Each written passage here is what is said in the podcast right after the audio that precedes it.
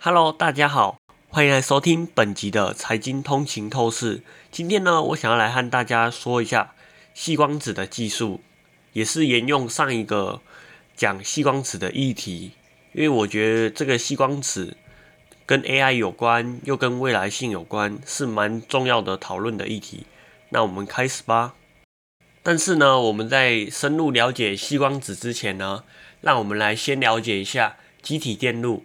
以及他们现在在现代科技中扮演的角色。IC 呢是一种神奇的技术，它能够将庞大复杂的电路缩小成微小的晶片，就像把整个电子世界缩放到一个晶片上一样。举例来说呢，一个小小的 CPU 晶片可能包含了上亿个微小的电子元件。这种技术呢，使得我们现在可以将各式各样的复杂的电子运算的功能，从你的智能手机到超级电脑，都离不开这些微小和强大的 IC。现在，让我们来进入今天的主题——细光子的技术。细光子是一种机体光路，就像是 IC 将电路微缩一样，细光子将光学元件集成一个小小的晶片中。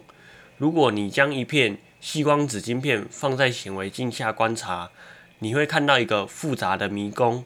但这不是电路，而这是一种专门的导光结构，我们称为光波导。那么，为什么我们要使用光学元件呢？电子和光学啊，在不同领域中有着各自的优势。电子适合处理逻辑运算，而光学则擅长传输讯号，比如说光纤。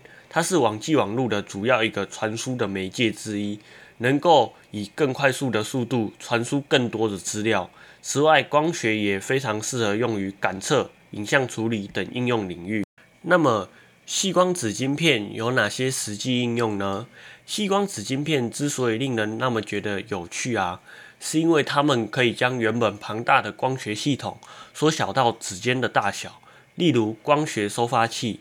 是一种应用广泛的细光子晶片，它能够实现电讯号和光讯号之间的互相转换，这在现代数据中心得到了广泛的应用。此外呢，细光子技术还被用于光学雷达、声医感测、量子光学、人工智慧等需要复杂光学功能的领域。